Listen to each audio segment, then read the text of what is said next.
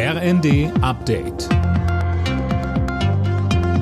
Stündlich neu. Auf den Punkt informiert. Ich bin Daniel Stuckenberg. Guten Abend.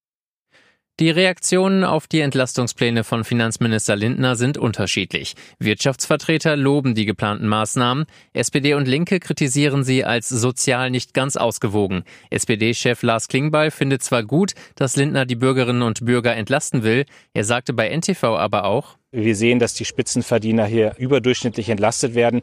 Deswegen müssen wir jetzt im Konkreten gucken, wie man einen gemeinsamen Weg beschreiten kann. Da kommen andere Aspekte mit dazu, die für uns wichtig sind, beispielsweise das Bürgergeld. Das alles muss jetzt in der Regierung zügig zusammengebracht werden. Lindner will unter anderem den Grundfreibetrag anheben, ab dem Einkommen versteuert werden muss. Die Menschen in Deutschland sollen einfacher an Trinkwasser kommen. An öffentlichen Orten sollen Städte und Gemeinden deswegen bis zu 1000 zusätzliche Trinkwasserbrunnen aufstellen. Das hat das Bundeskabinett beschlossen.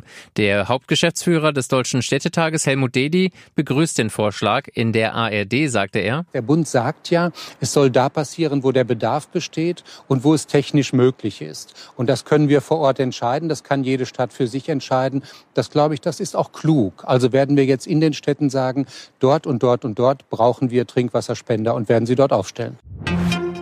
Die Bahn will ihren Service verbessern. Tausend neue Angestellte sollen Reisende in Zügen und an Bahnhöfen unterstützen. Außerdem werden bei Reisen jetzt längere Umstiegszeiten eingeplant. Das soll dafür sorgen, dass Bahnreisen zuverlässiger werden.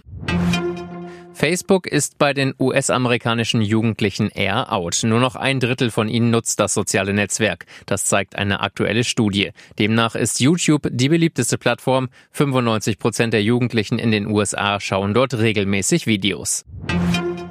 Eintracht Frankfurt peilt den nächsten internationalen Titel an. Knapp drei Monate nach dem Gewinn der Europa League treffen die Frankfurter im Finale um den europäischen Supercup am Abend auf Real Madrid.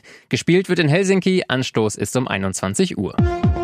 Alle Nachrichten auf rnd.de